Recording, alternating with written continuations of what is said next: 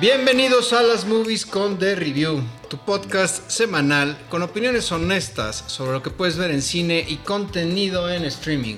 Me acompañan Andrés Rojas, Rodrigo López, yo soy Juan Pablo Chávez. Ahora Drogo se nos olvidó, pero bueno, por allá de andar. Se fue de vacaciones. Se, se quedó en el internado. Sí, pero bueno, ya es- es- es- sigue presente, ya la próxima semana vendrá. Eh, señores, pues es, es humano errar y, y es de sabios reconocer cuando uno se equivoca. Yo soy, yo, yo soy humano y soy sabio, ¿no? Y les tengo que, tengo que este, rectificar lo que comenté la semana pasada en el episodio anterior sobre la serie de Echo. Eh, porque les dije que llevaba, llevaba tres completos de cinco y dije que pues, iba pues bien, vaya, no se le podía exigir tampoco demasiado. Eh, ya la terminé y es una tremenda mierda. No hay otra forma de, de describir lo que sucedió. Em, yo entiendo que no iba a salir Daredevil todo el tiempo y de hecho solo sale en el primer episodio. Pero nos habían vendido eh, que iba a ser mm, violenta tipo Daredevil, lo cual no sucede. Aparece el Kingpin y lo ponen como un pendejo. Para variar. Un pelagatos. Este, al final de cuentas lo vencen con el poder del amor. Así, así, así como se los digo. O sea, para ponerlos en contexto, son cinco episodios. Eh, el trasfondo de todo es que desde el primero te pintan una tribu que pues de repente eran como unos espíritus tipo, ¿no, no vieron What If? No. Bueno, en What If, en la temporada... Ah, no, la uno, sí. no, la 2. Ah, la dos no. En What If metieron a otro personaje también nativo americano, Ajá. que también es súper poderoso, es un personaje nuevo, o sea que ese no existía en, en los cómics. Especialmente hecho para la serie. Sí, para What If. Ok. Y aquí pues hicieron prácticamente lo mismo, que, que se llama creo que Kaori, el de What If.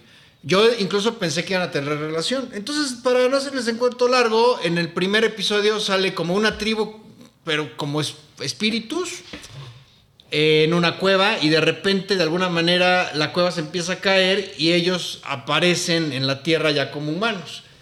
Y de ahí cada episodio te va presentando a manera de flashback a un antepasado que tú clavado pues ya sabes que son ancestros de Echo. Y este, esta mujer, la, la que aparece primero, tiene poderes de sanación, luego sale otra pistolera y otra que ya ni me acuerdo. La mamá creo que también tenía, la mamá de Echo también tenía poderes de sanación, entonces por eso el nombre Echo, ¿no? Porque es un eco de sus ancestros. Pero pues eso vale para pura Se madre. le, puede, se le puede poner remedo también, ¿no? muy, muy, ma- muy mal desarrollado. Y el, el tema es que te lo vendieron como que Echo regresa a su natal Oklahoma para recuperarse, porque obviamente pues, se ve que todos la andan buscando porque se quebró al Kingpin. Ajá. Pero su idea principal es que ella pues quiere ser la reina. Dice, hay un momento en que ella me, pues, refiere que quiere ser, que es momento de que haya una reina, ¿no? Este, A la Simba. entonces, vaya, pues ahí iba, yo dije, bueno, pues sí, se está preparando, si quiere ser la reina, pues yo entiendo que va a regresar a Hell's Kitchen, a, pues ahora sí que a recuperar el reino, ¿no? Poner orden. Llega el Kingpin a verla, resulta que el Kingpin está vivo, eh, milagrosamente no perdió el ojo, porque le dispararon en la cara, y, no pierde el ojo, y... En un plan, este, quiéreme, quiéreme, por favor, el Kingpin le dice, regresa conmigo, regresa conmigo.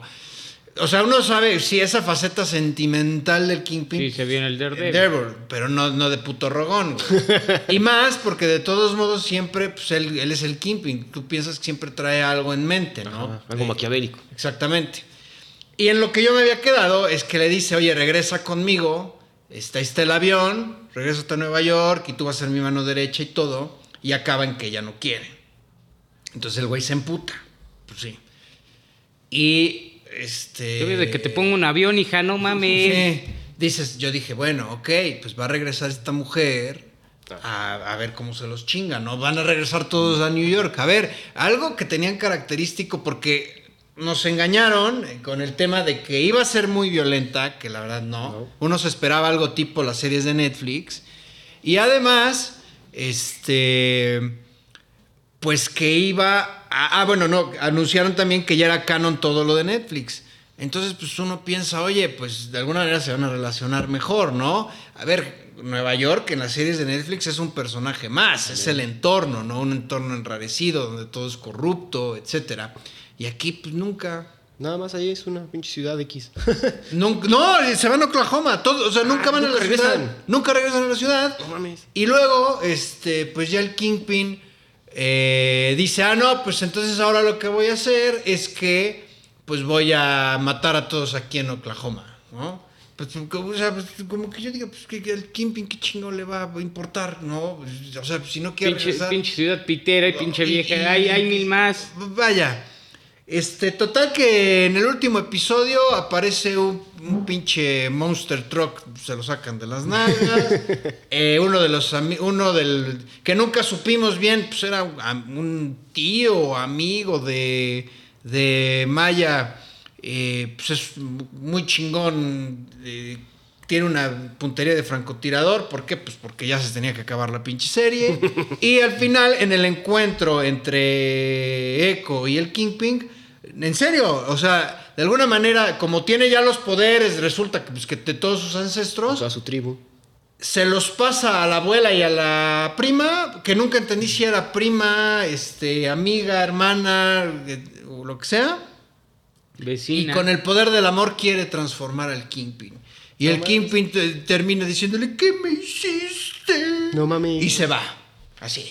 Se va. el Kingpin, dices, "Ah, pues, pues bien por él, güey, ¿no? O sea, así como te, es que te lo estoy contando muy pinche, pero porque así está, Así güey. está. O sea, no es que te pueda decir, no, es que mira, llegó este el Kingpin y habló con ella y, y le, y le dijo que, que fuera su mano derecha, que- y, pero él en realidad lo que quería era eh, manipularla porque en Oklahoma había este pinche este Oro, vibranium, güey, o pinche O sea, litio, no- por lo en sí en menos. sí nunca hay un plan del Kingpin, nada más es reclutarla otra vez. Nada más sí, porque es la, es la quiere como a su hija. A la ¿no? madre. Es, digo, ya nos damos cuenta, y aparte por eso redujeron la cantidad de episodios, güey. Y de hecho, cuando, ¿se acuerdan cuando lo vio Kevin Feige y dijo, oigan, arreglenme esto porque está horrible? Y el hecho de que Disney la sacara completa toda la temporada y perdieran esa tradición de estar sacando uno por semana para que la gente hable, pues se ve que sí, no, no tiene, y no tiene trascendente, o sea, no tiene como algo trascendente para que desarrollen otros o sea, otras partes del universo Marvel, ¿o sí? No, lo único es que te meten una escena post créditos en donde eh, Kingpin va, ya va de regreso y está viendo las noticias que el presentador dice que, se que estaría bien que alguien eh, ajeno a la política fuera el alcalde. Pero eso ya pasó en Netflix, ¿no? Sí, según yo. Yo creo que, pues, yo creo que fue esto, fue en el No sé, güey. O sea, no sé cómo lo van a hacer. El caso está en que, para empezar, fue un engaño el tema de la clasificación, porque no está tan violenta. Eh, fue un- una cortina de humo que hubieran anunciado que son canon las de Netflix, porque le quitaron todo el corte. Eh, a ver, a- a- lo dije, lo, subí un video ahí en el TikTok. Esta mujer, Alacua Cox, no es buena actriz, güey. Que me disculpe, sí tiene su mérito, que, que es este ¿Sordomuda? sordomuda, que no tiene una pierna, ok, pero no es buena actriz, no te transmite nada. A ver, acabamos de tener en Coda a Troy Kutsur, Sí, este, a Madeleine Martin, que es la, la actriz, los dos ganadores del Oscar, uno por Coda, la otra por Children of a Lesser God. El hermano, que yo lo pensé, el, el que sale de hermano en Coda, también es sordomudo. Dices, oye, la chica de A Quiet Place, También. la niña, dices, oye, sí hay buenos actores sordomudos, ¿no? Y, y si quieres ponerte la, la palomita, la banderita de la inclusión y todo, hay actores que puedes este, reclutar, ¿no? O, digo, porque aquí también me parece que el tema es que fuera este, Nativa nativa americana. Ok. Pues tuvo muchísimo tiempo para, tuvieron muchísimo tiempo para preparar. Perdón, es que soy alérgico a la inclusión a huevo. La- Unas la- clasecitas, la- güey. Sí, la- no manches. Vaya, no sé, güey. Oye, pero que por lo menos los madrazos están buenos. No, nada. es que, aparte, a ver, la, la- la protagonista ni te inspira, güey. Y yo pensé, te repito, que iba a llegar, que el 4 y 5 iban a hacer el cierre. Y no. dije, pues pinta chingón, porque va a regresar esta mujer. Y. Te aplicaron un Secret Invasion, güey. Sí, exacto. Por segunda vez, cabrón. A ver, es, es algo que no es secreto, lo dije alguna vez antes, veías el signo de Disney o ya de Marvel y decías, puta, ¿qué sigue, no? ¿Qué me van a presentar? Ahora es más que nada una amenaza de prepárate para tremenda mierda. Yo la verdad no he visto Echo y soy fan de Marvel, no he visto ni siquiera What If, que sé que creo que está buena, o me han dicho que está buena. Pues mira, este, ¿sabes cuál es el tema con What If? Yo siento, este, funcionaría si fueran capítulos autoconclusivos, que así es como lo habían planteado. Pero ahora ya le están dando también ahí una historia secuencial. eh, La uno no por es ahí- mala.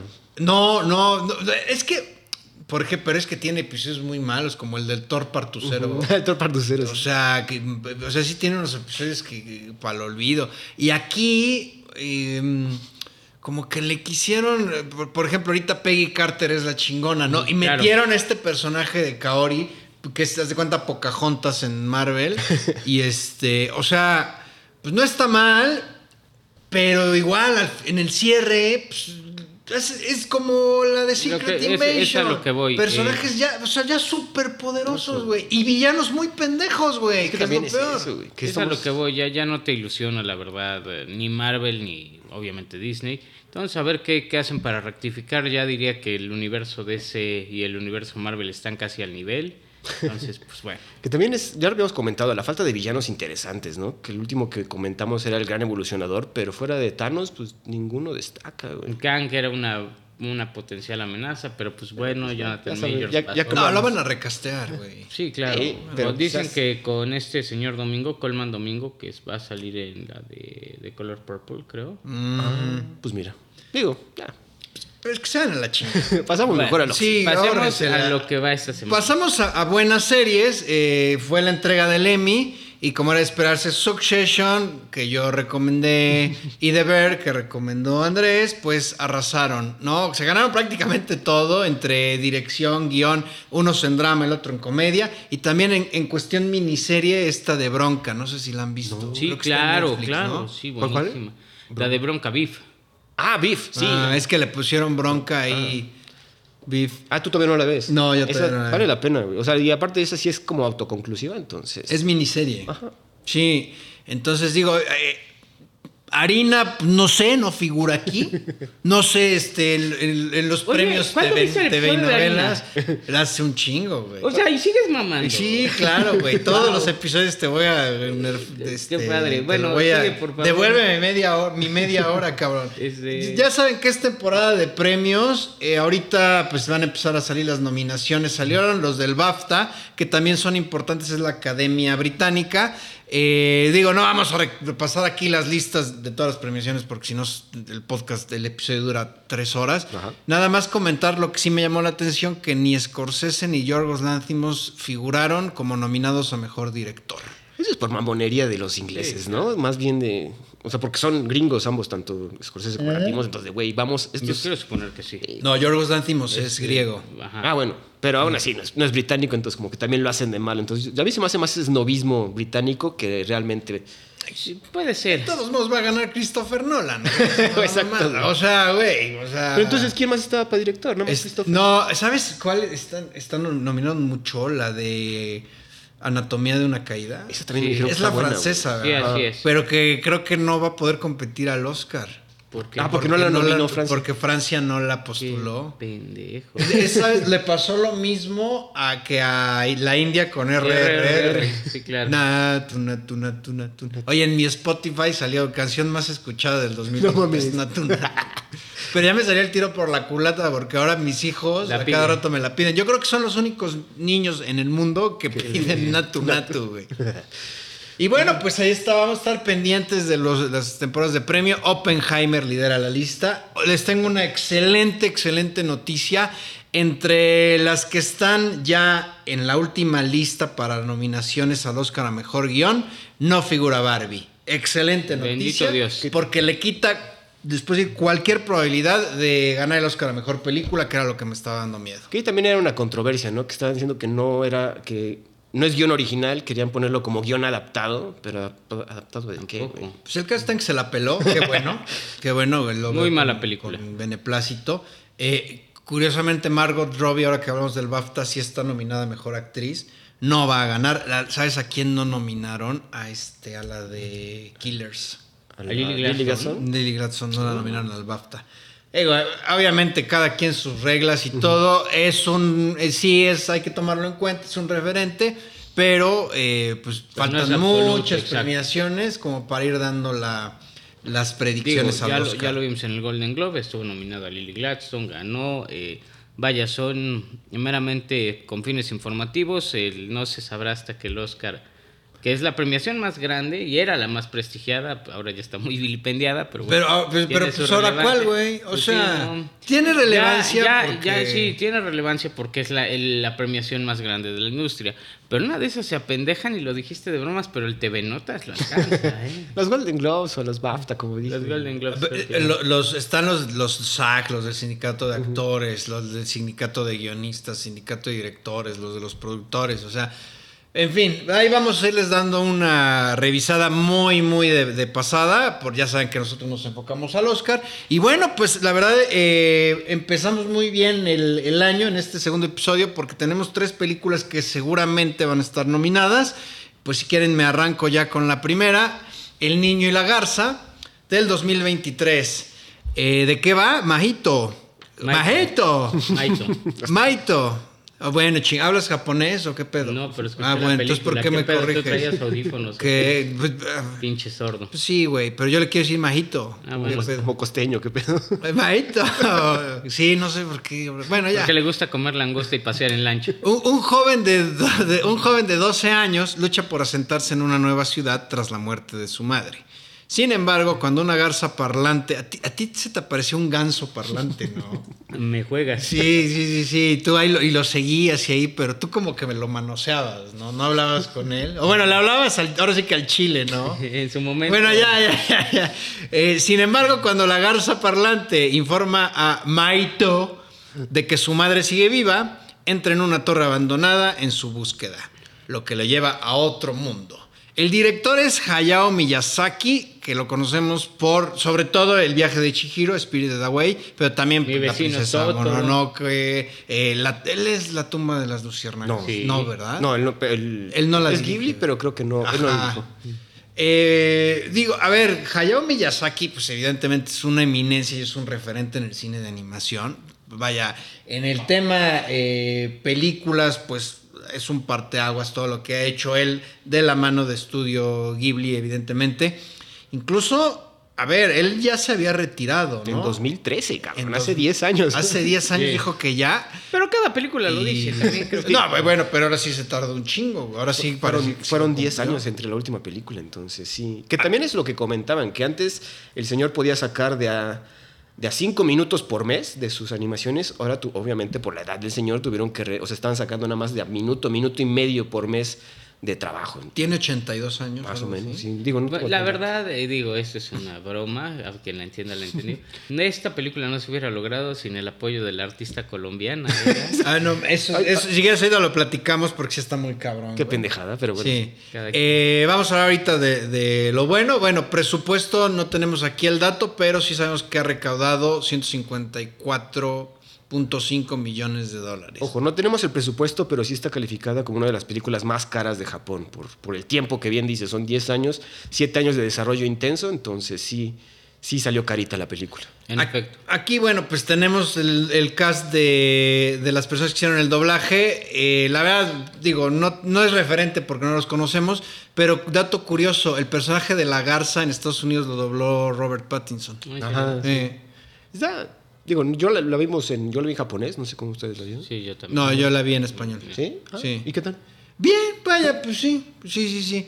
Este, digo, ahí como no entiendo una madre de japonés, yo no le hago al mame como Roy, pues este, no te sé decir Uta, que me cambia la experiencia o lo que sea, pues porque, digo, en japonés no. Sí, no, no, no, yo por, o sea, porque dicen Por mejor la. No, porque no, tampoco lo entiendo, por ver, porque dicen Por verla en japonés, por lo dicen que son muy expresivos los japoneses en su en sus tonalidades y demás. Yo la verdad. Y no hay muchas oportunidades de ver películas en japonés. Yo sé que a ti esta te entró doblada, pues, pues vaya por el idioma. No, güey, no, eso, eso, eso a mí no me sucede, no sé tú, güey. Pero, ¿sabes por qué lo- a mí luego no me gusta en japonés? Porque como es animación, me gusta ahora sí que ver toda la pantalla, güey. Y en japonés, pues ahí sí a huevo tienes que ver los subtítulos, cabrón. Eh, en fin, a ver. Se vale decir si no les gustó y por qué lo comento de entrada. No porque sea mala, sino porque luego hay muchas veces en que, no, estudio Ghibli, puta, ni me lo toques, cabrón. Esto es, o sea, y sí, o sea, con toda razón, ¿no? Pero bueno, si alguien la vio y no le gustó, también se vale, porque hay que decirlo así. El estilo del señor Miyazaki Es es, muy característico, exacto. No es sencillo, la narrativa no es sencilla. O sea, sí es película animada, pero igual y un, un niño pequeño no te la cacha No, también. Mm. No, O sea, e- esta no. Es esta que está muy era, está era- más era densa lo que iba. otras. Esta película quizás, y es mi percepción, ya nos adentraremos, tiene el elemento más Hayao Miyazaki, creo que es la más personal por lo siguiente. Es una película que te presenta elementos muy imaginativos, muy visuales, muy llamativos, pero como ya es costumbre del señor, no te explica nada. El señor, por lo general, no es explicativo. Digo, cabrón, un castillo, el, el, el castillo vagabundo, no seas mamón. El viaje de El Chihiro viaje de igual. Chihiro. El- pero, pero quizás ese es un poco lo que yo creo los niños pueden entender, no entender, aceptar más que nosotros. Nosotros le vamos a buscar un sentido. Y nos pasó con Bo, y, y voy a hacer la comparativa porque sí tienen algo en común. Bo tiene miedo y esta película. Y es eso. Las dos te presentan situaciones que no vas a entender, eh, aquí sí con motivo y con razón y sin ser eh, caótica por ser caótica.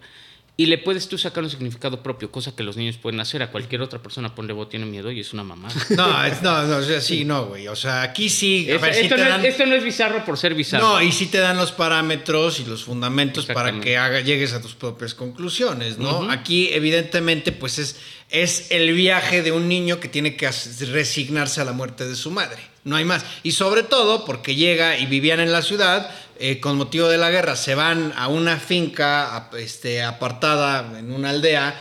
Y, con su mamá que y- es su tía, con y- su nueva mamá que es su tía. Exactamente. ¿no? El papá le dice, aquí está tu nueva mamá. Oye, tía, ¿cómo? Pues tía, mamá, pues qué pedo. Oye, vas a tener un hermanito. Ojo, puta. creo que eso sí es común en Japón, ¿eh? Bueno, ajá, pues es que después de la guerra incluso la configuración de las familias tuvo que cambiar, Sí. güey. Y eso que también es, eh, creo que esta es la película más personal de Miyazaki. De hecho, habían dicho que está muy basada en la... Si se acuerdan, casi todos sus personajes principales son mujeres. Y aquí sí es una de las primeras que es un niño.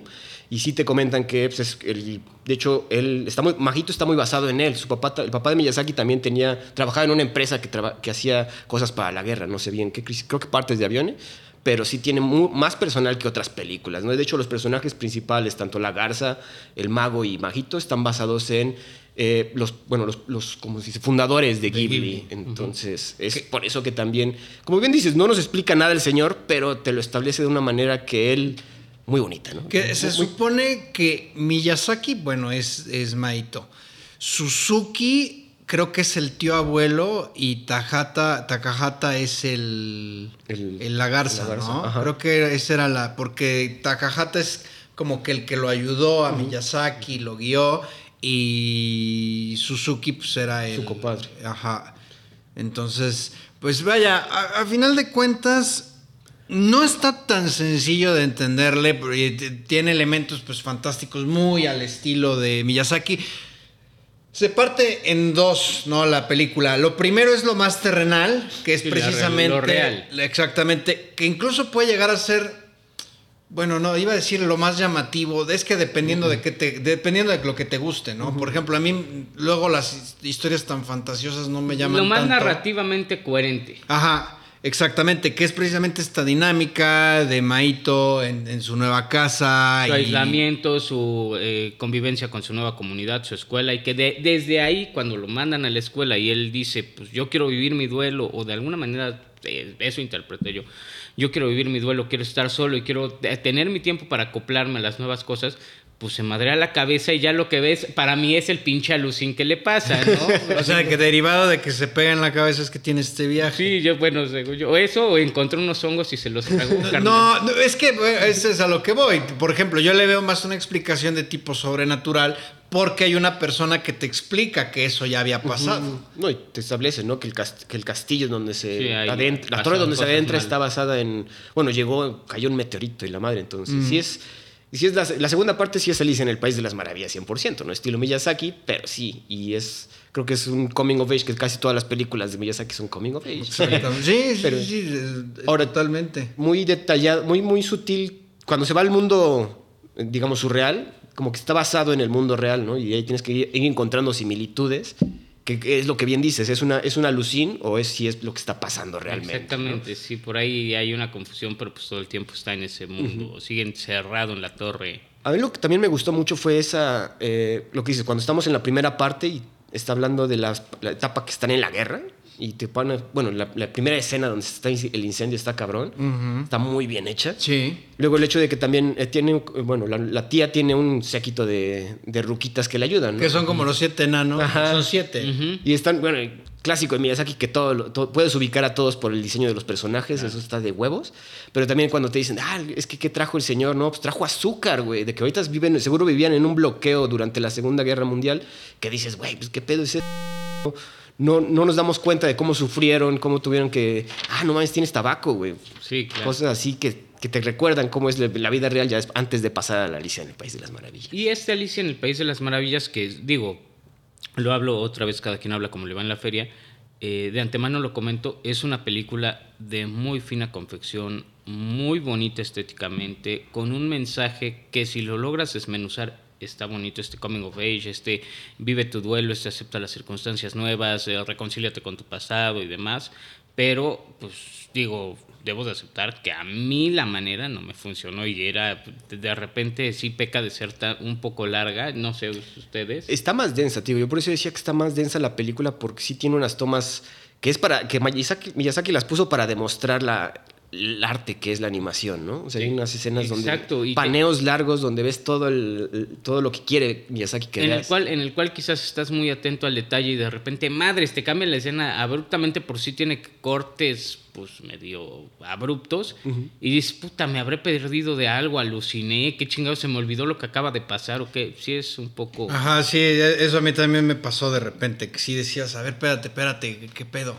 Como que despertó acá. Ajá. Sí, sí, sí, sí, exacto. Pero ¿no? pues es parte, de- es- yo digo que es más bien parte del, pues ahora sí que del alucine. A ver, no es la primera película que vemos de él, por eso digo, o sea, son películas muy bonitas, muy padres, con muy buen mensaje. A ver, a mí me gustan este tipo de cintas en donde te tienes que poner a pensar, ¿no? A ver qué acabo de ver, ¿no? Por ejemplo, me encantó esta, este paralelismo temporal entre la mamá y, el, y Maito. ¿No? Y cómo le dice al final, este, oye, pero es que no regreses porque va a suceder esto. Dice, no me importa, ¿no?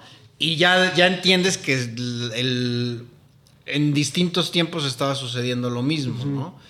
Eh, Como, ¿no vieron esta película de Your Name? Sí. También muy buena, muy buena. buena.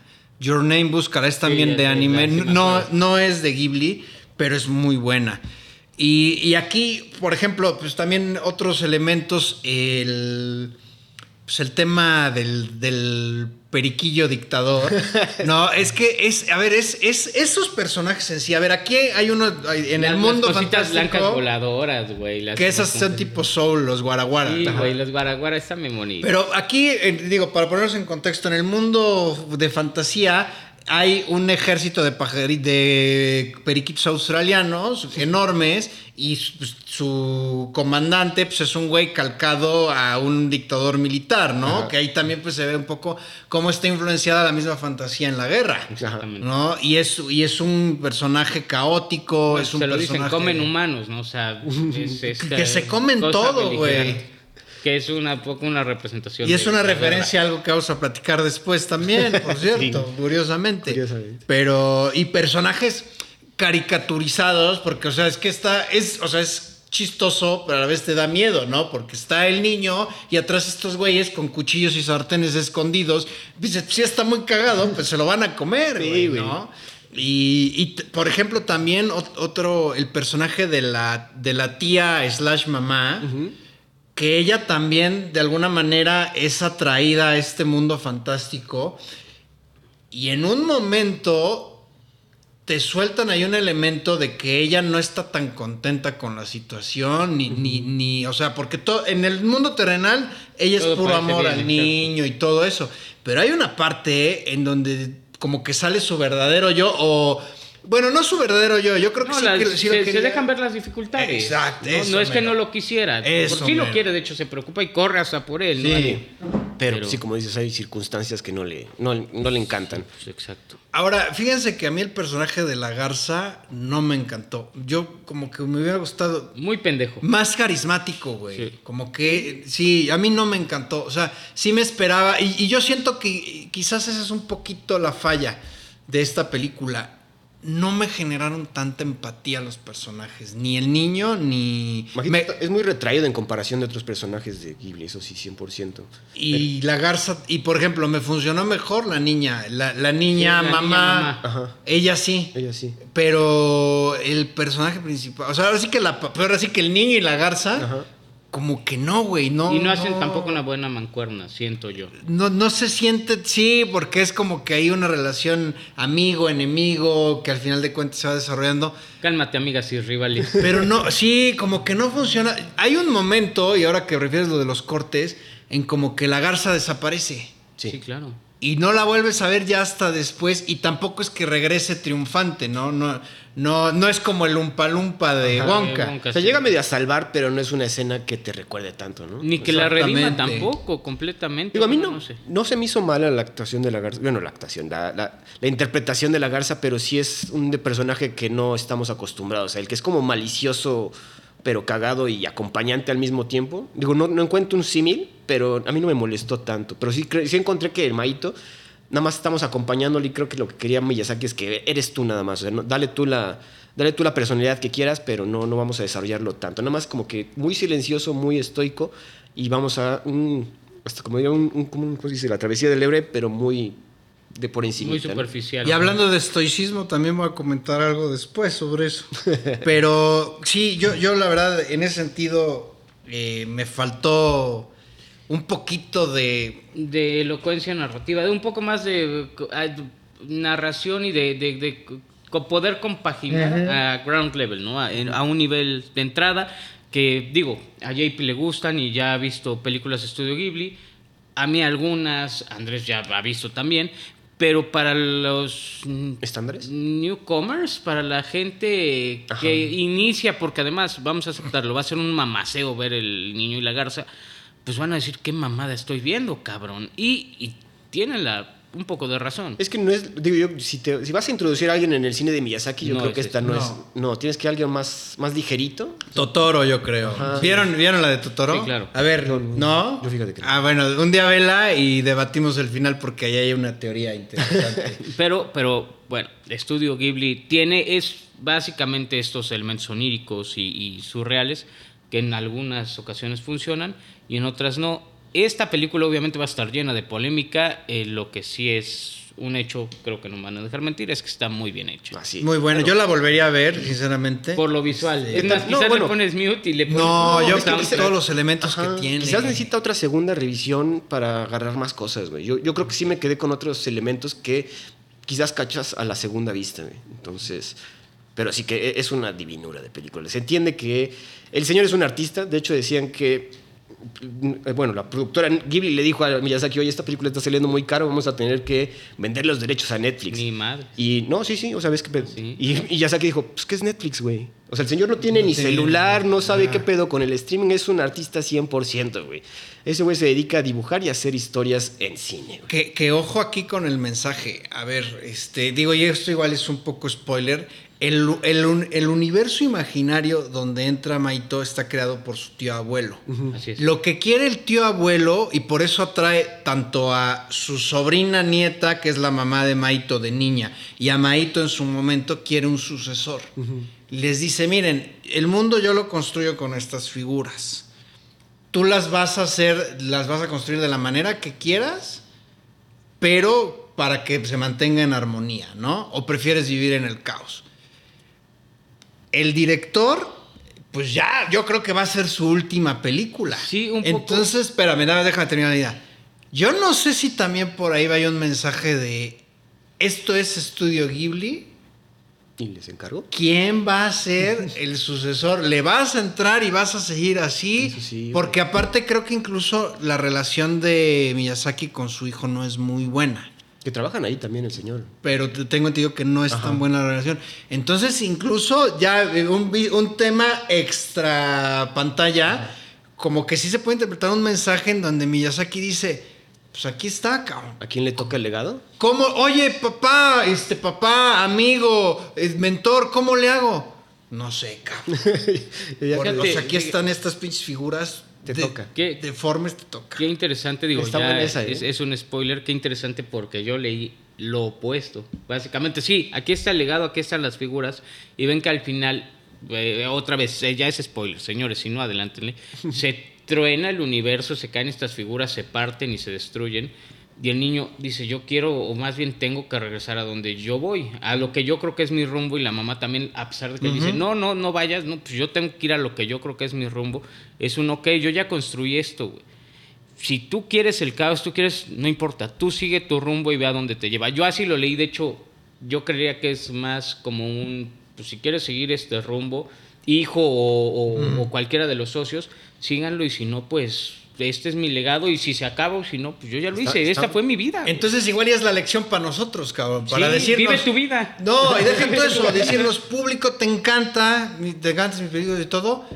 Yo hice esto, pero cada quien va a seguir su rumbo y, y puede llegar un, un- un, este perico australiano dictador eh, que puede ser Netflix y- o Marvel o Disney. Sí, ¿Se acuerdan que durante mucho tiempo estaba el rumor de que Disney quería comprar Ghibli, güey? Entonces Sí. eso... Pues puede, pues no, fíjate qué, qué interesante lectura. Pues igual y el, el periquillo dictador es- Iba a ser ratón Disney, ser dictador, ratón. ¿no? Pero creo que... No, oye, buena- tengo en buenas lecturas, por eso ahorita hasta dan ganas de volverla a ver otra. Sí. Eh, No, no. La película, como decía, está llena de, de polémica, no solo por su temática, no solo por el mensaje que puede o no darte, si le entiendes o no, si te gusta o no, sino la más sonada es que salió una artista gráfica colombiana a decir que ella había contribuido con 500 mil, 50 No mil. mames, 28 25 25 No importa, X número de fotogramas ridículos y dio entrevistas en medios nacionales, porque obviamente, pues, ¿quién no va a, a vanagloriar a una persona que, que aporta algo a la cultura popular? Pues resulta que aparentemente, yo no voy a decir que sí o que no, que era una pinche sicona, ¿no? No, está demostrado que porque empezaron a revisar los créditos. Obviamente, a ver, güey, es que también no es como antes que tenías que mandar una carta. Ahorita mandas un mail a Estudio Ghibli. y- y, Oye, soy del periódico tal de Colombia. Esta mujer dice que trabajó ahí con ustedes, pero no la veo en los créditos. Y, ellos- y Estudio Ghibli dijo, yo no la conozco, cabrón, quién sabe qué haya hecho. Pero- Y ya, eh, obviamente, pues le empezaron a cancelar, le empezó a caer hate y todo, pero pues ahora sí que diría Juan Gabriel, pero qué necesidad. A ver, eh, eh, y eso, eso lleva a otro punto y otra vez con el mensaje de la película Duro y Dale. ¿Qué necesidad? La necesidad de las redes sociales de ser aceptados de demás. Señores, sigan su rumbo, hagan lo que les gusta. Nosotros hacemos este podcast, cabe decirlo, porque nos gusta, porque nos divertimos, eh, porque pues no tenemos con quién pelear y no queremos pelear con nuestras eh, personas especiales en casa. Nos venimos a romper la madre acá. Pero, pero... Como pues, es- terapia. Como, Como terapia. Entonces, vámonos con las. Ah, perdón. Eh, Rotten Tomatoes, por parte de la crítica, le dio 97%, la audiencia 88%, y Metacritic 91% a El Niño y la Garza. Andy, Yo voy con un 4 de 5. No es la mejor de Miyazaki. Ya comentamos que está bastante densa. Es, muy- es una película muy personal del director. Si quiere, si no sabes tanto del, director, hay otras películas más, más amigables. Pero es una obra maestra. O sea, sí se, sí se ve el trabajo, la hechura, el arte que todavía este señor le dedica a el cine. ¿no? Siete años, Siete dijiste, ¿no? En hacerla. Yo igual 4 de 5, lo mismo, coincido. No es la mejor de Miyazaki, pero es de Miyazaki. Entonces, eh, la disfruté y sí se las recomiendo. Igual, repito, si, si les gusta, pues la- es un must. Si ya lo conocen el, el trabajo de- del señor de Studio Ghibli. Pero si no, quizás empezar con otras. Están en Netflix, ¿verdad? Ajá. Sí, así es. Sí, y digo, ahí está prácticamente toda, menos la tumba de las luciérnagas. Esa creo que la pueden ver en YouTube. Así. Pero esa sí veanla bajo su propio riesgo. Está más pinche Eh, triste. Esa es mi recomendación, entonces aguanta. Recomendaciones. Eh, bueno, yo también 8 de 10 o 4 de 5.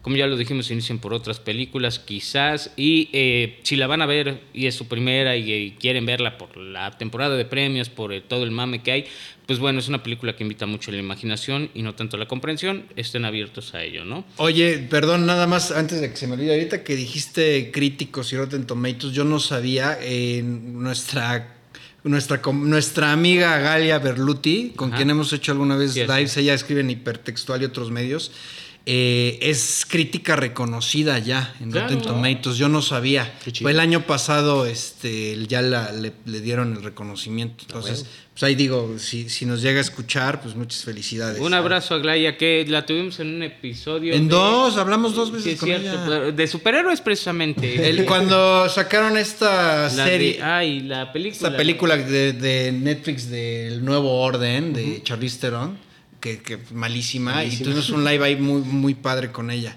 Sí. Pero bueno, pasamos a la siguiente película. Vamos a hablar de The Holdovers. No sé cómo le pusieron en español, la verdad. De 2023. ¿De qué va? Los que se quedan, ¿cómo le pusieron? Sí, los que se quedan, exactamente. Sí. De holdovers o los que se quedan por si la quieren ver en cine. Ah, perdón, anotación, El Niño y la Garza está en, En cine. en Netflix también. No, En- todavía no, En no, Netflix, está en en, cine. en cine, pero si pueden verla en IMAX es la sugerencia, ¿no? Ya ni ha de estar, güey. nadie Si la encuentran, ah, bueno, no en, en México seguro, sí. Nosotros estamos en Puebla, pero bueno, búsquenla y véanla. The Holdovers. ¿De qué va? Un solitario profesor de historia de un internado debe cuidar a los alumnos que se quedan durante las vacaciones de Navidad, acompañada de una cocinera que se encuentra en luto. El director es Alexander Payne, que también nos ha dado películas como Election, Nebraska, The Descendants y Sideways. No encontramos el dato del presupuesto, sin embargo la recaudación pues apenas va como en 23.5 millones. Perdón, aquí nada más mencionar, Alexander Payne eh, ganó, ya, ya tiene dos premios Oscar en su haber, pero como guionista. ah, ok, ok. por Sideways y Descendants, precisamente. Eh, películas, eh, eh, las que acabas de mencionar, eh, nominadas incluso al Oscar, excepto Election. Eh, Election es buenísima, es lo que estamos. ¿Tú sí viste esa? La de Election con Reese. Witherspoon. No, de hecho, no he visto ninguna de estas. No, no mames, veanlas. Esta- estas que acabas de decir, véanlas todas. Son muy buenas. The Descendants es con George Clooney. Bueno, y Sideways es una de las, clas de las clásicas de Paul Giamatti. Ujú, exactamente, que vamos a hablar de la ahorita. De hecho, en el reparto principal tenemos al señor Paul Giamatti como Paul Hunnam. Eh, lo hemos visto en American Splendor, la serie de Billions, Sideways, SOC. Straight, Straight Outta Compton. Ah, es el, Straight Outta Compton. abogado o productor, Eh, algo así. sí, ¿no? Jerry, Jerry Heller, ¿no? Y en Cinderella Man, que lo nominaron al Oscar, por ese papel. Eh, también tenemos a Davin Joy Randolph como Mary Lamb. Eh, lo- nomás lo tenemos como Only Murders in the Building, una serie que está teniendo bastante aceptación. Y a Dominic Cesa como Angus Tully, que sería su debut en el cine y todo, güey. O sea, no tiene ningún otro trabajo anterior, ¿no? Gran, gran debut. Sí, güey, la verdad. De hecho, Paul Giamatti fue el que insistió que le dieran un, un casting a este güey y pues mira, lo ganó, cabrón. Paul Giamatti también como el conocido como el peor rino en la historia. Ah, sí, cierto, ¿te fue rico, güey. Paul Giamatti tiene muchas facetas, güey. La verdad, es un actorazo el güey. Y como que no tan reconocido. ¿no? No. O sea, bueno, qué bueno que ahorita seguramente lo vamos a ver nominado al Oscar. Seguramente acaba de ganar el Globo de Oro. Es un. Y pues bueno, la película, eh, pues no sé ustedes qué les pareció. Digo, está muy buena.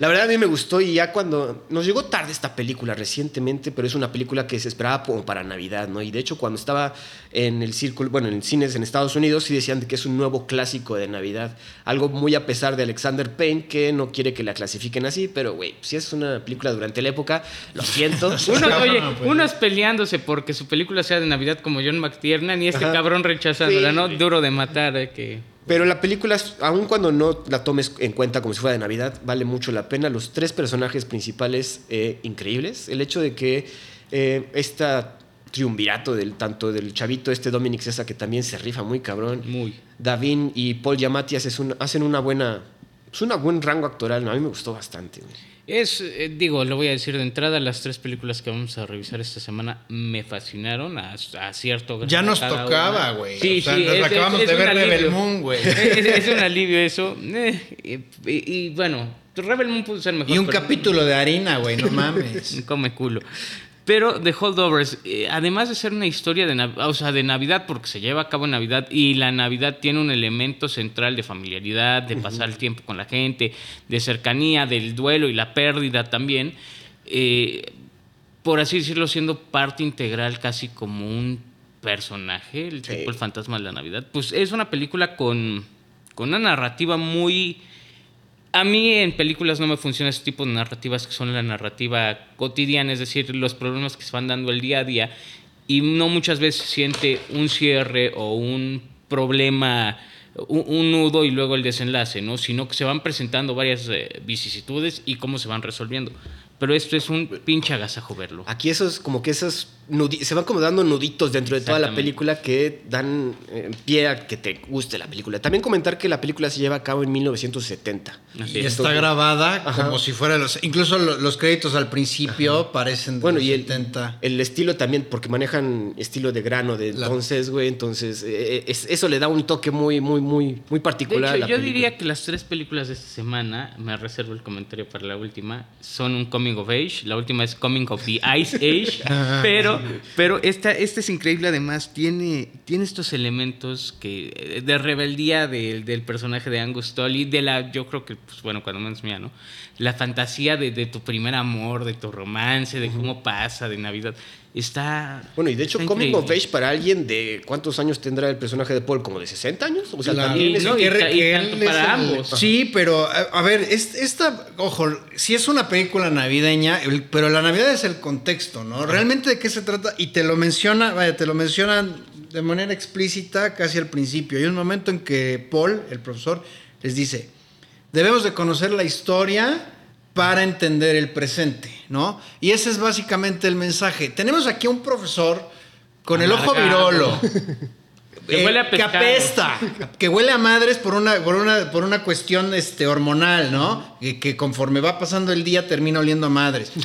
que él odia a todo mundo y todo mundo lo odia, ¿no? Que está en una escuela en la cual, pues él, que se- según se llevaba por ciertos principios, pero que se está dando cuenta de que no, que es una escuela de niños ricos y los tiene que pasar a huevo. Y si no los pasa, entonces el mismo rector lo regaña a él. Y lo castiga. Y lo castiga, entonces, porque esto es un castigo, a él lo castigan quedándose a cuidar a los niños en Navidad, pues al fin de cuentas no tiene a nadie. A estos niños que en sus familias no pueden ir por ellos, están muy lejos, bueno, no pueden pasar Navidad. Pero en- entonces, a ver, ¿qué tienes aquí? Tienes a un profesor nefasto, o sea, desde el punto de vista del alumno, que dices, este, este güey es de la chingada, lo, lo odio, me cae mal, Al- al- el último día de clases hizo algo para que todos mis compañeros también me odien, Ajá. y, el, y al revés, el otro ve, ve al niño, dice, este hijo de papi, papis ricos, porque ese es el- esa es la idea que él tiene. ¿Qué pasa? Que precisamente conforme va desarrollándose la historia, conoces a cada, a- a cada uno de los dos. Sobre todo porque el tema de la cocinera es como que una trama adicional, porque ella está de luto llevando el duelo de un niño, que se- de su hijo que se acaba de morir pero en la guerra. funcionando como vínculo eh, Sí, y, y consciente- como Pepe Grillo emocional, ¿no?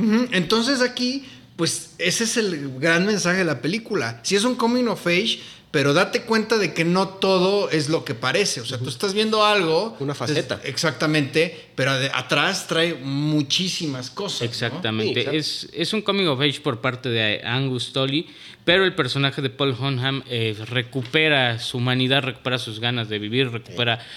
Ahora, ahora sí que lo decía de broma antes del podcast, eh, es, una, es un símil a ese episodio de Los Simpsons donde corren el profesor Skinner y se da cuenta que no tiene amigos y quiere ser amigo de Bart. Bueno, es muy, Sí. es muy parecido a esto, ¿no? Recupera esa esencia que al final pues lo hace, lo hace de alguna manera mejor. A ver, de- de- de- estás hablando del profesor de un cabrón sin propósito, güey. O sea, hay una parte en que me llamó mucho la atención que la misma cocinera le dije, le dice, a ver, ¿tú qué quieres hacer? Yo quiero hacer una monografía. ¿Y por Dice, güey, ni siquiera te das la oportunidad de soñar con un libro, cabrón. O sea, estás tan apocado, estás tan así, Y esto también tiene relación, y ahora que, que mencionaste el estoicismo, precisamente con las meditaciones de Marco Aurelio, que es un libro de su doctrina filosófica, es el estoicismo, y una de las premisas es que tú naciste para lo que estás destinado a hacer y no te puedes mover de ahí. Bueno, en parte pudiera ser, pero no quiere decir que tú te apoques. Quizás aquí el personaje de Paul estaba destinado a escribir un libro, ¿no? Y él solito se está quitando esa oportunidad. Ya después sabremos por qué, Sí. sabemos qué pasó. Pero la verdad es que, digo, fíjense qué manera, lo que podría ser una, una clásica historia navideña, medio cómica, etcétera, tiene muchas capas que si le, le vas escudriñando, la verdad es que te deja una película extraordinaria, ¿no? Güey, Muchas, De muchos verdad, detallitos. increíble. Ahorita que lo dices, sí es cierto, güey. Digo, no había hecho tanta la conexión con el estoicismo. Porque al final también es un, es un chiste dentro de la película, ¿no? Que el mismo Paul de rega tiene una caja llena de los libros de Marco Aurelio y son los que regala, güey. Entonces. Buscando, buscando darle propósito quizás a otras personas en el sentido de que él no lo ha encontrado. Y el propósito, digo, quizás es un poco de spoiler, es vivir en esta universidad Barton y ser un hombre Barton, ¿no? Con los... Buen con los- colegio, ¿no? Cole- Ajá, es como los- todo el colegio. Con los, perdón, colegio, con los estándares de Barton, ser un hombre de bien, recto, que no dice mentiras. Y de repente te das cuenta que pues Barton, como ya lo dijo JP, es un engaño porque tienes que pasar alumnos a huevo, porque el alumno pendejo acaba siendo tu jefe, porque pues te mienten, o sea, entre, entre los maestros se mienten casi casi matando a la mamá para no quedarse. Y cuando él, cuando él se ve en esa posición, pues también miente, ¿no? Yo Y creo que él, las reglas. él mismo se autoengañaba Claro. diciendo, no, es que los hombres de Barton y yo soy Barton y todo. Porque se tenía que dar un propósito, pues, exacto, ¿no? Se pone una máscara 100% y no se la quiere quitar. Una muy buena. También el, el- todo el setting de. Se ve, creo que supongo que debe ser Massachusetts o algo así, pero de nieve 100%. Eh, dato también cinéfilo mamalón. Alexander Payne dijo, güey, tenemos que filmar ahorita porque hubo una tormenta cabrona y todo va, va a estar bien bonito. Y la verdad, des- destaca mucho que sí haya sido nieve. No, no se utilizaron soundstage ni nada para esta película. Entonces, grabada directamente en locación. El personaje de de la cocinera que, le- que les pareció, este, les gustó, les, se les hizo. ¿Sirvió? Es un, es un anclaje para la situación de, de, la, de la época, ¿no? En 1970 te están diciendo que su, su hijo murió en, en la guerra y su hijo también es pues, de estrato bajo. De hecho, eh, eh, es como un becado dentro de la escuela de Barton y te, bueno, te- con un- una, una poquita de- detalle de la casa, bueno, de donde vive la, eh, La Mary. Lamb, te dan a entender que el niño era un genio. Bueno, era, pues bueno, trabajador, estudioso, Músico. músico y que quería estudiar universidad y sin embargo, pues por la guerra no pudo, ¿no? Y también hay un punto en donde, en, en donde está este rechazo por parte no de Angus, sino del otro De otro. pendenciero, Ajá. en donde, vaya, porque ahí sigue el tema racial, ¿no? Sí, claro. El tema racial y clasista, porque aquí son dos cosas las que se conjugan. Sí. De que no quiere que se siente a la mesa. a la mesa. A mí me gustó, la verdad, vale mucho. O sea, creo que, digo, nos centra dónde está el asunto, pero también es el catalizador de la unión entre Paul y, y Angus, ¿no? Ahora, lo- los que nos están escuchando no se, no, no se confundan, no es un drama, es una comedia y ese es el tono de la película en general. ¿Saben, por ejemplo, que no tuvo madre cuando se lastima el brazo? La colchoneta, sí. No mames, no tiene. O sea, yo sí hubo partes en que sí me reí. Y, y ahora, bueno, ahora Paul Yamati, ¿qué pedo con el ojo virólogo? ¿Cómo le hizo, cabrón? O sea, Por está ahí, muy por ahí alguien ¿no? trae una trivia. Hay, una trivia ahí de que, pues obviamente es una prótesis de, que le pusieron a Paul, y, pero si se dan cuenta, la película cambia de lado, no siempre está en el lado izquierdo ni el derecho, entonces como que no, no. Y dentro de la misma película hay un chiste de, güey, pues es que no sé a qué ojo ver, güey, no sé cuál es el bueno, güey, porque obviamente durante toda la película va cambiando de lado. Exactamente. Eh, pero está, eh, también es un detalle que el hecho de que esté virolo, como dices, que apeste, es, es muy característico de alguien que pues, es nefasto y que no el mundo quiere. También quería comentar que eh, lo- el detalle que dijiste de el personaje de Mary Lamb, como que es, no digo que sea chiquito, pero tiene una conclusión antes que todo lo que, todo, de, que Paul y, y Angus, ¿no? El hecho de la fiesta y ahí es el quiebre luego- de, güey, se da cuenta de que, güey, estoy solita, güey. Y, y es el duelo y luego lo supera un poco con una visita a un familiar y, un, y, darle un nuevo propósito. Esta película creo que va mucho de eso, ¿no? Los nuevos propósitos. El maestro, pues ver que su vida trasciende esta escuela, lo que quieran, High School Barton. eh, la cocinera ver que todavía hay vida más allá de lo que le pasó. Y este güey que pues tiene toda su vida por delante y que realmente no quería perder la oportunidad de estar lejos No, bueno, casi. de, bueno, de- de su, de su familia, de, o sea, de ir a, ir a esta universidad militar y, y que sí quería hacer muchas cosas. Bueno, es que Diego salva la vida, güey. O sea, le salva literalmente la vida porque irte a una escuela militar es que si sigue la guerra te van a draftear, güey. Exactamente. Entonces, sí, eh, eh, es incluso un sacrificio que, pues, no, no vamos a comentar el spoiler, pero sí, Angus casi pierde la vida, si es que lo corren de la escuela, ¿no? Exactamente, y por eso la, la trascendencia. Como bien dijo JP, es un drama, te va, eh, y es como Félix el Gato, ¿no? Te hará reír, te hará llorar. Hay una escena que, perdón que la cuente, pero están en un cine y alguien le hace una observación al maestro y este tiene una respuesta muy fuera de línea que no te esperas. Que le ofrezco disculpas a las personas que estaban adelante de nosotros en el cine. Si es que nos escuchan, les llovió agua, porque pues sí, pues la verdad sí. te reíste? Pero fue muy buena. Es, es una excelente película. ¿Qué película es la que estaban viendo? No me acuerdo. O se ve. que- No, eh, leí, bueno, leí durante la trivia que es una de Dustin, no, de Paul Newman. Creo que es de Paul Newman. Sí, según Pero yo, sí. no sé cómo se No me acuerdo, pero sí. Muy, Eh, muy buena película. ¿Algo más que comentar acerca de? Nada más, eh, obviamente esta película va a ser super nominada al Oscar, eh, tanto el señor Paul Giamatti, el, di- el director Alexander Payne, eh, como guion original seguramente.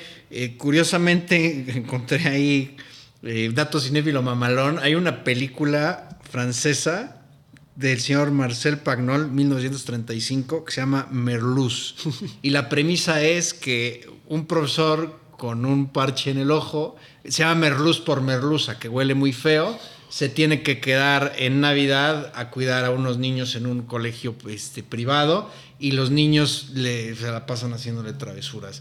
Eh, digo, yo supongo que por ahí habrá sido alguna referencia, pero bueno, vamos a tomar que el guion es original. Eh, la película no sé dónde se pueda ver, sinceramente. En cines. Pero. y- Ah, no, no, no, la de Merluz. No, Ah, esta no. sí, Holdover sí. Y me parece que se va a estrenar de, de Holdovers en HBO. Ojo, ojo, ojo, porque. Digo, aquí tenemos a Oppenheimer como el caballo ganador.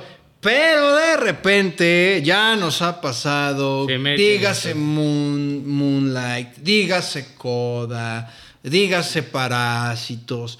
Que de repente por ahí, y sobre todo películas, dígase Green Book, que películas de este tipo resulta que ganaron.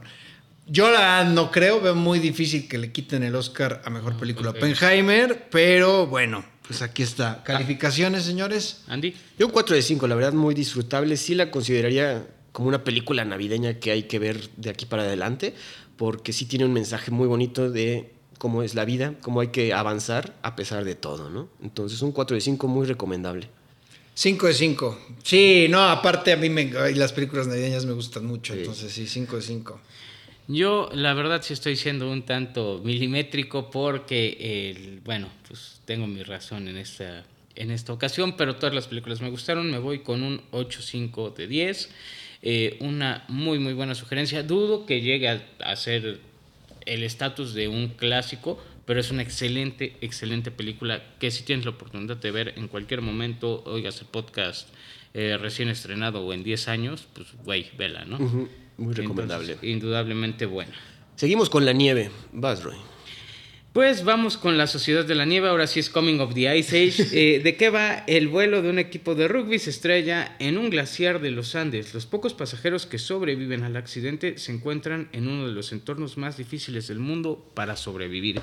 Esto está basado en una historia real que ya pasó y que además ha habido bastantes películas de ellas. Quizás la más famosa es Viven de Argentina. Alive. Eh, Alive. Ajá, sí, ¿no?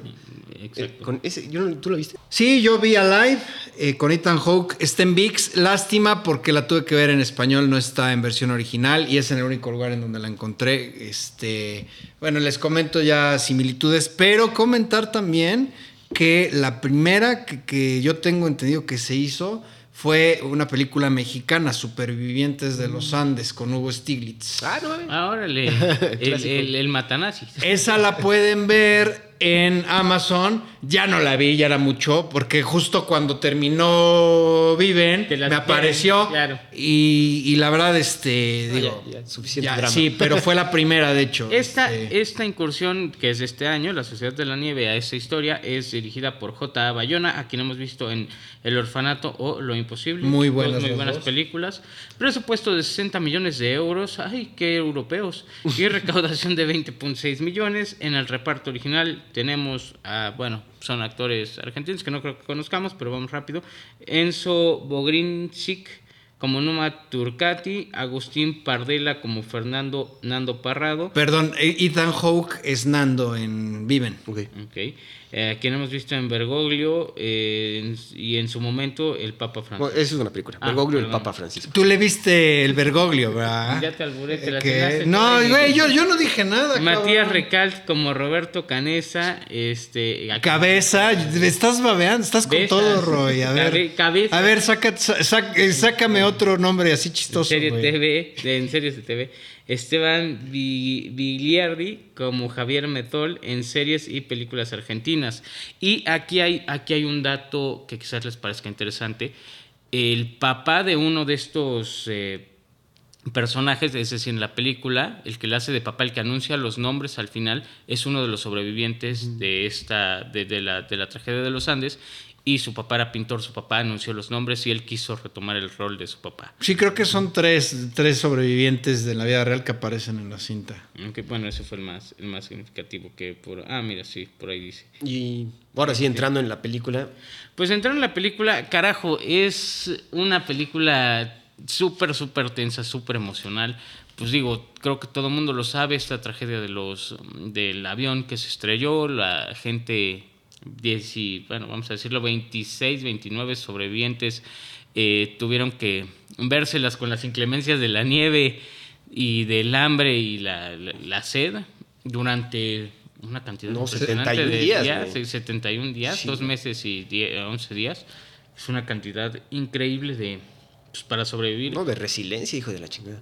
Y, y esta historia, pues, de, de superación, de supervivencia. Claro. ¿Qué dice cabrón?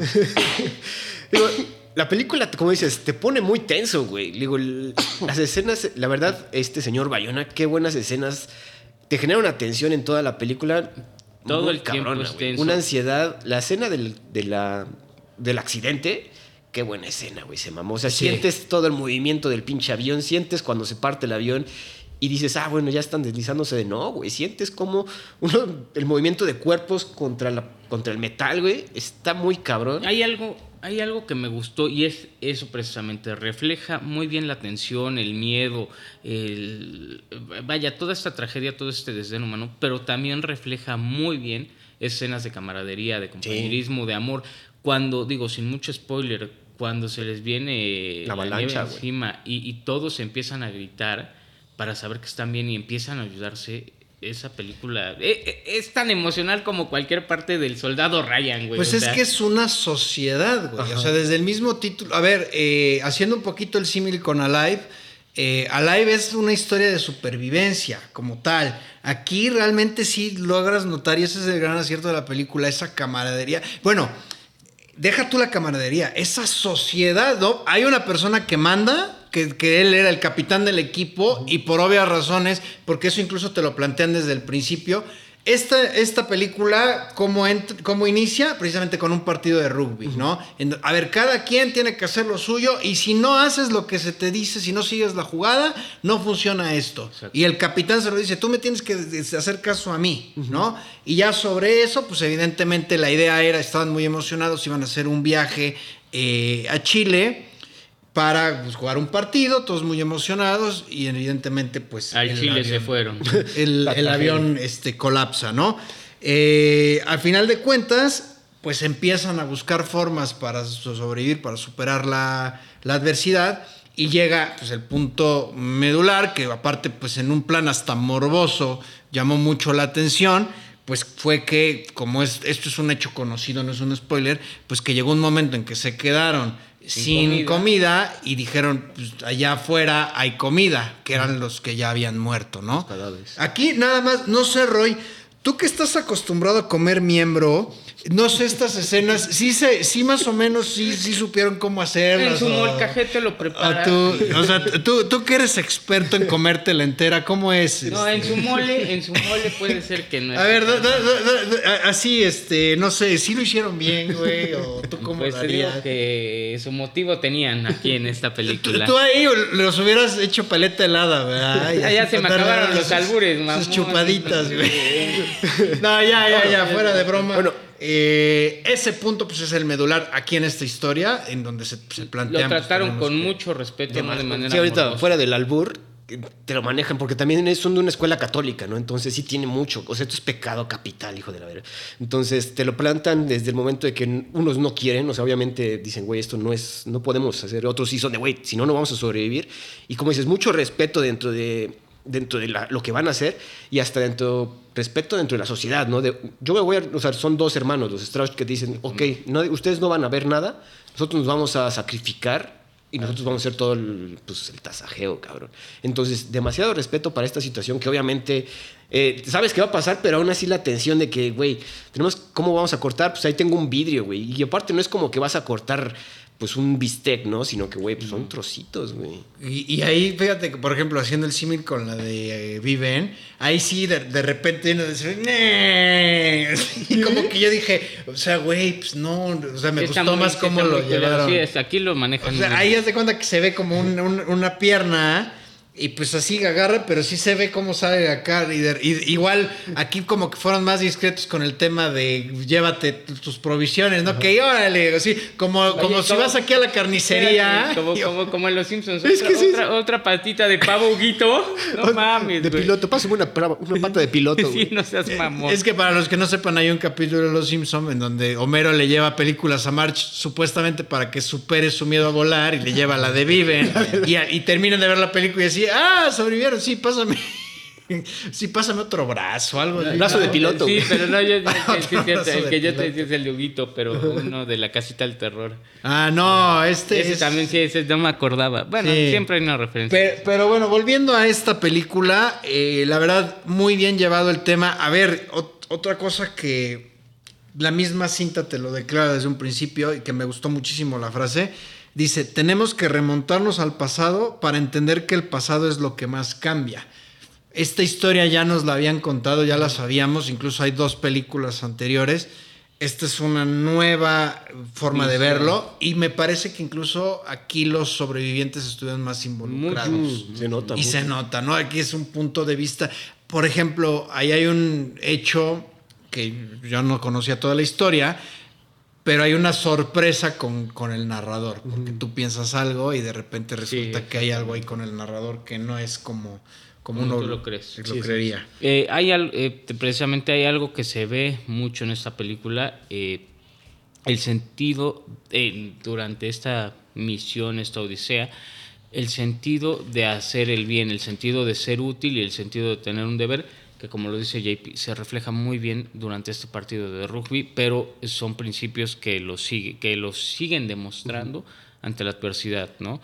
Esta, esta situación en, en la vida real causó mucha polémica, digo sin spoilers, porque había quien decía, pues no mames, si la solución estaba casi casi ahí en tu jeta, porque se soluciona, ¿por qué no? Y mucha gente lo salió a decir, es que los tiempos que pasaron eran necesarios y las cosas que pasaron sí eran necesarias porque no podía haber pasado de otra Sí. manera. Bueno, también sobrevivieron porque fue en verano, güey. Si hubiera sido en invierno, se los carga la fruta. Sí. Es Ahora, también, eran jugadores de rugby. O sea, no, también, pues, todo, ¿cómo se dice? Pues el entrenamiento que tienes que tener para jugar rugby te permite, pues sí, por lo menos sobrevivir un poquito más. Otras personas no sobreviven, güey. Oigan, dato cinéfilo mamalón. Nunca sé, yo sí me lo llegué a preguntar.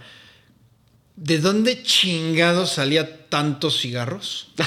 Sí, Siempre la- están fumando. Todo el mundo trae cigarros. No, no, no, no, no, porque aún así, güey, 70 días no te alcanzan, ¿sabes por Ya- qué? cigarro por día y son como 15 ojetes y se acaba. Había, había uno que era promotor de una marca de cigarros, de una tabacalera, En lo- en el, en el avión. Ah, y no. llevaba el chingado cargamento. No mames. Sí, sí, sí, sí, sí, por eso había tantos, tanto dije, no, pues, decisión del director. De, Incluso aquí no, pero en la de Alive, si hay un momento en que están viendo qué hay, qué hay, y salen el montón de cajas de cigarros. Ah, no mames. Sí. Aquí no se nota. y Sí, sí. Sí. un chingo de cigarros, así como dices, güey. Dato cinéfilo, ¿eh? Sí. Hasta tabaco comen.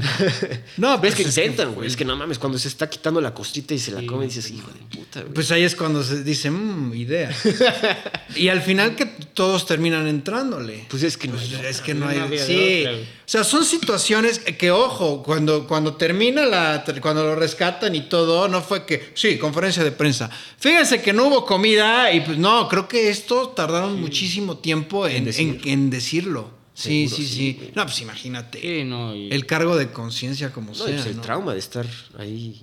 Pero una excelente, respetuosa, tensa y bien hecha película. Vaya, qué, qué Digo, buena es. Que también la comparación con Alive, aquí yo sí, sé, bueno, no he visto Alive, no, no, quizás sí vi partes, pero aquí sí sientes, no es claustrofobia, pero sí el de, güey, no lo van a lograr, Sí, o sea, claro. para donde vean. Y luego cuando se da la realización de, güey, estamos subiendo tantito y, güey, no se ve el avión, ni de pedo nos van a encontrar, güey. Entonces sientes el, güey, ya valimos madre. No sé si en Alive se siente igual, güey. Te digo que no, no tanto así. Este, está mucho mejor llevado aquí, mucho mejor llevada la historia.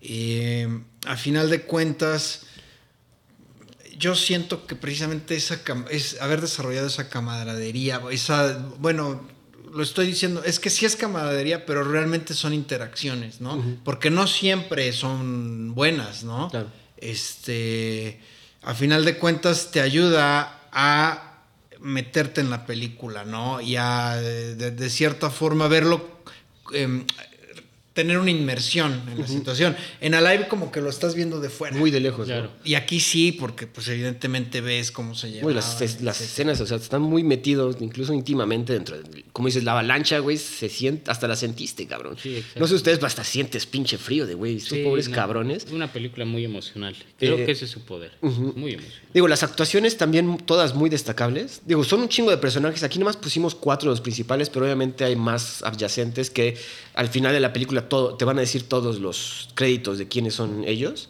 Y también ponen las fotos de las personas que sobrevivieron. Entonces eso también me gustó mucho. ¿no? Un detalle también muy, muy, muy padre y muy hasta en plan homenaje, que cada que moría alguien te ponían los nombres. Sí, Sí. claro. Eso estuvo, ese es un buen detalle. Y digo, el- a ver, el director, repito, pues tiene dos películas muy buenas, este, El orfanato, Lo imposible. Sacó una, la, la- la anterior que había hecho, que fue un, batacazo, que fue una, que fue una basura, no me acuerdo cuál es. No tenía, no tenía tanta, según yo. No, pero hizo una, la última que hizo antes de esta, no sé si ahí tengan el dato, que, me acuerdo que no mames. Pero esta sí, ojo, es selección de España para el Oscar, ellos sí se pusieron vivos, se pusieron las pilas. Es un hecho, es un hecho que va a estar nominada a mejor película Extranjera. extranjera. Este, Una, una, bueno, una pregunta. ¿Ustedes no tuvieron que activar los subtítulos? De- No. Demasiado Uruguay, demasiado... yo sí en un momento, pero ¿sabes por qué también? Porque de repente, pues por mi dinámica familiar, no- O- ojo que también aquí escenas bastante gráficas en Sí, cuanto a sí, cu- sí. cómo se... No, eh, supieron en dónde. No, pero no morbosas. No ¿no? morbosos en cuanto a la- a la- al tema de la comida, pero sí en cuanto al tema de los huesos rotos y todo eso. Sí la verdad es que sí, este, pues ayuda, ¿no? A generar esa tensión, esa incomodidad en el espectador. Digo, es muy buena, pero es una película que sí te va a incomodar si es que la... te la 100%. avientas. Sí, y vaya, y si no les gustan de este tipo, O pues si tampoco tienes le miedo a los vuelos Sí. como March. Sí, no, Digo, pues y- no. digo, siendo honestos, van a ver el sufrimiento por dos horas y media de unas personas que obviamente están en una situación inimaginable para todos nosotros. güey. Exactamente. Rotten Tomatoes le da por parte de los críticos el 90%, audiencia 83%. Metacritic un asombroso 71%, no sé por qué. Eh, Andy. Yo, la verdad, igual creo que voy a mantener la línea de 4 de 5, una película que vale mucho la pena. Y obviamente por la, por la ansiedad que te genera el hecho de que esta película... O sea, no, se, no se estrenó en cines, ¿verdad? Fue directo a Fue streaming. directo a Fue streaming. directo a Por lo streaming. menos, igual y en España, no sé acá. Quizás en, en- en cine sé. hubiera estado todavía más impactante ciertas La escenas. experiencia, La sí. experiencia sí en sí, pero Netflix nos ofrece esto y muy buena película. ¿Qué es lo que yo luego no entiendo? Hay películas que sí deberíamos de poder verlas en cine. cara. Ahí es la situación, no sé, con los exhibidores, ¿no? Yo creo, o sea, no quieren exhibir cosas de Netflix, no, no, se no. acercan, cuestan más, algo así.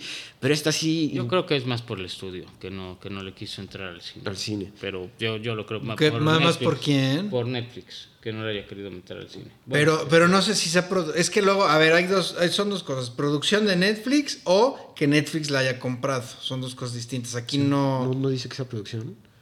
Bueno, es que fue como coproducción de varios países, ¿no? Argenti- Creo que creo, sí. que Argentina, España y alguien más. Creo que hasta Alemania, no estoy seguro. Sí, pero o- por, eso, por eso estaba el dato de presupuesto en euros.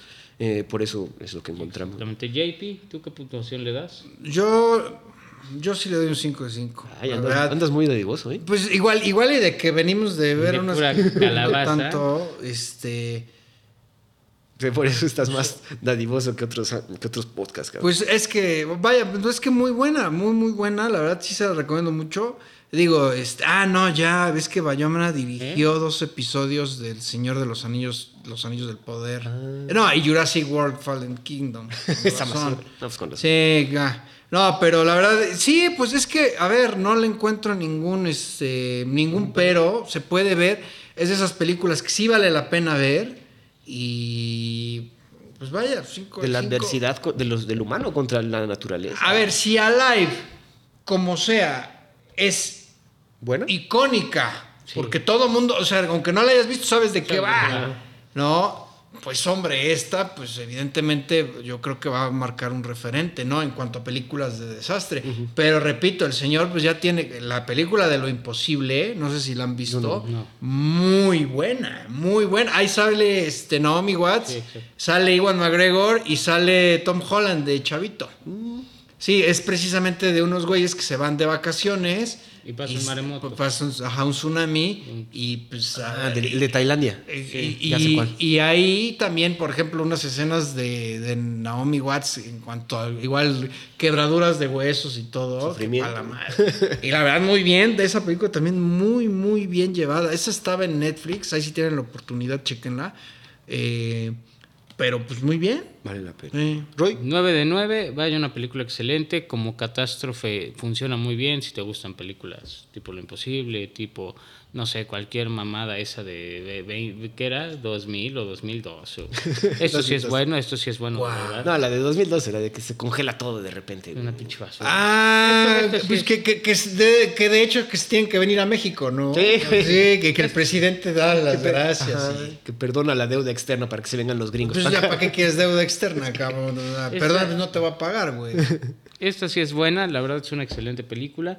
Pues bueno, véanla y compártanla un poquito en familia para que se sientan más, más no sé si es una película familiar, Roy, pero sí vean. Sí. La de la ciudad de la nieve. No, ¿eh? sí. Ciertamente, no, no, no con niños chiquitos, pero sí es un buen watch para que. Para, para- para un viaje emocional, digo, es más de holdovers, pero eso también funciona. No, para película familiar holdovers. Esta sí es más de, güey. digo, no, sí vas a ver dos horas. de- a ver, yo sí le dije a mi mujer, ni te asomes a ver la pantalla porque Sí. es el tipo de película. Es sufrimiento, güey. No, hay gente que no le gusta, güey. No sé, sufrimiento bonito. Bueno, no sé, al final tiene, tiene, tiene un final bueno. Y también buena opción latinoamericana, güey. Muy o sea, buena. O sea, nos quejamos de que no hay tanto cine, no estamos viendo tanto cine latinoamericano, pero esta está. Sí, que bueno, eh, como Los es argentinos lo han hecho bien.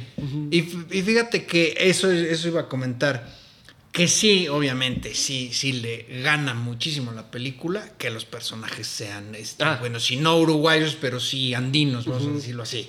Porque obviamente te dices, pues sí, así fue, güey. Porque, pues sí, por más que le digan a Ethan Hawke, Nando, dices, cabrón, es Ethan Hawke. Fernando.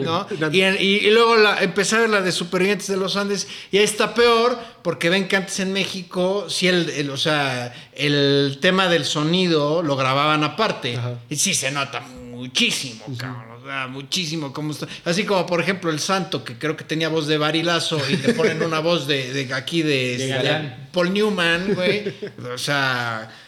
Que me disculpe la familia del santo, pero pues, así era, güey, ¿no? Y se nota cabroncísimo, güey. Sí, yo la empecé a ver y dije, ah, mames. Pero bueno, pues ya ahí después para referencia les comentaré que, que- qué sucede con esa cinta Supervivientes de los Andes.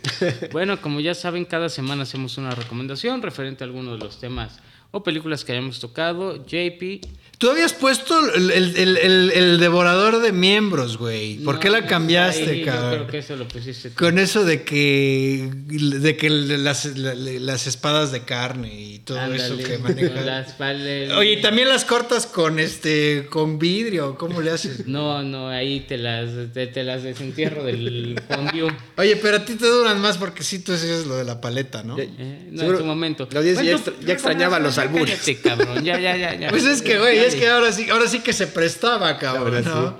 Eh, JP. bueno, yo recomiendo, ya dije, Ne- Nebraska, eh, por, el, por, el, por el tema del director, que es el mismo de, de Holdovers. ¿De qué va? Pues básicamente es un adulto mayor que este, pues, tiene una relación muy, muy mala con su hijo. Pero resulta que quiere hacer un viaje porque le van a dar un premio de un millón de dólares, según él. Entonces él en su necedad, ya todo el mundo le, dicho- le dijo que no, pero en esta necedad hace el viaje y el- al hijo no le queda de otra que acompañarlo. Y ahí pues empiezan a revelar todas las dinámicas familiares. Muy buena, muy, muy buena. Esa es de esas películas, incluso no llamó tanto la atención porque está filmada en blanco y negro. Ah, correcto. Pero es muy buena, se la recomiendo. Está en renta en Amazon, no está en streaming así de manera regular. Pero si tienen la oportunidad, Tuvo, tuvo nominaciones a varios premios. Nominada a mejor película, de hecho. Ah, cabrón. Eh, Así es. Andy. Eh, yo voy a ir con una película de Paul Giamatti, no, no, no tanto de Alexander Payne. Se llama American Splendor, no sé si ustedes la vieron. no. Es una película sobre un, eh, no es dibujante, un autor de cómics underground de los 70s, eh, biográfica del señor Harvey Pickard, se llama, se llama, todavía vive el señor, y es como los primeros personajes de Paul Giamatti pr- protagonistas, ¿no? Ya todavía estaba más joven, pero ahí mu- muestra su rango actual de que puede ser el güey más nefasto, entonces eh, sigue con esa dinámica, pero dibuja, bueno, es autor de cómics, y él no, no me los escribe y los dibuja, ¿no? Y fue muy prolífico durante esa época en el, en el círculo de cómics underground, y esta es una película que es casi semidocumental, porque incluso sale el Harvey Pickard original hablando de cómo se desarrollaba la historia a paralelo a la actuación de Paul Giamatti. Muy, muy buena. La verdad, si no la han visto, la recomiendo. Creo que no está en ningún lado y ahí sí apliqué la... la, El la que, YouTube. no, Ah. no, la de comprarla, güey. O sea, porque no, hay, en- no la encuentro en ningún lado, entonces sí compré mi DVD entonces. Si les interesa, vamos a empezar nosotros como Netflix. este, pídanla y se las va a mandar este Andrés. Sí, güey. las la ven, las la regresan y así vamos pasándola, ¿no? Pero sí, muy, re- muy recomendable. Eh, yo creo que les va a gustar a- por- específicamente aquí a JP, porque es de los primeros papeles de Paul Giamatti en principal. ¿Y ¿Qué, es, un- cómo? es, es un drama? Mm, drama comedia, o sea, como que también es esto, digo, es biográfica, si lo quieres ver desde cierto punto, pero pues la vida de este señor, pues sí se presta a que sea comedia. Claro. Que, que como que a Paul Giamatti se le dan, incluso hasta por su físico, ese tipo de personajes, Sí, ¿no, güey? claro. Así, como que, que puede ser buen pedo, pero es culerón, incluso en Straight Outta Compton. O sea, el güey no es culero, pero pues tampoco es así, puta, tampoco es súper- bueno. Tampoco Sí, es Mr. Rogers, ¿no? Exactamente. Pues bueno, mi recomendación quizás también está un poco densa, ya lo hemos spoileado. Es La tumba de las luciérnagas de Estudio Ghibli. Tenían razón, no es de el señor Miyazaki. Pero bueno, esta película, ¿por qué creo o me gustó más que El niño y la garza? Si bien es muy cruel y habla sobre todo el tema de la guerra en Japón y las bombas eh, atómicas, la amenaza de las bombas atómicas, Habla de cómo sobrevenir a esto, la relación de dos hermanos, con escenas crudísimas y una narrativa muy a nivel de piso, que cualquiera puede entender y por qué la guerra no está chida. Esta fue la película protesta contra cualquier Pero, tipo de guerra. a ver, ahí les va la premisa. Son dos niños que se quedan huérfanos por la guerra y pues tienen que ver qué comen. ¿Cómo Así, básicamente. Y ver en dónde vivir, porque aparte nadie los quiere acoger. Ojo, ahí no comen muertos, ¿eh? Y, y- y- y tienen que ver qué hacen. y pues. eh, También es una de esas películas que solo ves una Sí, vez. no, no, no, no, yo, ni- yo ni a madre- Y más ahora que tengo tres hijos, ni a Eh, pero es muy bueno, o sea, sí, Sí, sí estoy- es muy o sea, buena. sí está muy bien desarrollada, es una película que vale la pena ver, te digo, por lo menos una vez, a menos Sí. de que te la No, ya, ya, ya me estoy acordando, me estoy poniendo triste, cabrón, del final, O sea, güey. Vas a llorar, güey. Eh, no, no mames. Sí, otra vez una película que sí- es- vas a ver sufrimiento, pero... Neta, increíble. no lloré, güey, porque todavía no nacían mis hijos, cabrón. Pero ahorita te imaginas y dices, no, güey, chingate. Pero muy, muy buena, la verdad. Es de lo mejor. De la de animación que te decían de, güey, esto no es para niños y 100% no es No, para no, niños. no, no, no, no, no. Ya te pusieron brillosos Sí, los ojos, güey. cabrón. Ah, Pendejo. Eh, güey. Muy buena recomendación. Digo, vale la pena que la vean 100% una vez. Ya después Eh, nos dirán. eh. Perdón por ser tan vulnerable. Señores, pues eso fue todo por esta semana. Muchas gracias por seguirnos escuchando. Recuerden compartir el podcast, escucharnos, darnos una puntuación. Eh, síganos en Instagram, TikTok, eh. YouTube, X, sí, todo eso. Por favor, y denos sus opiniones si les gustó alguna película, si no, se si no les gustó, si piensan que Jay pues, se la come toda. Si o- quieren consejos sobre cómo este, comer miembro, igual y Roy tiene ahí un, un, este, ¿Un par de recetas? Sí. ¿Cómo, cómo, Grinder, ¿cómo se llama esa plataforma, esa red No tengo social? idea, ¿por qué La de como Tom, como. Pues Grinder, ¿no? Sí, sí, sí, sí. es que, no, de hecho, incluso hay una película, ah, la de Yo soy Simon, que, que, que- una de un niño pues que quiere salir del closet y el papá le dice, sí, mira, ya hasta te abrí tu perfil aquí. A la madre, güey. sí, de ahí te acepto, güey, no, pero bueno. En fin, señores, pues muchas gracias por su atención. Muchas gracias y nos vemos la siguiente semana a ver con qué sorpresas nos traen estos Óscares y Cinepolis y Cinemex. Adiós. Bye. No olvides seguirnos en nuestra cuenta de Instagram y TikTok de Review. Gracias por su atención y hasta la próxima.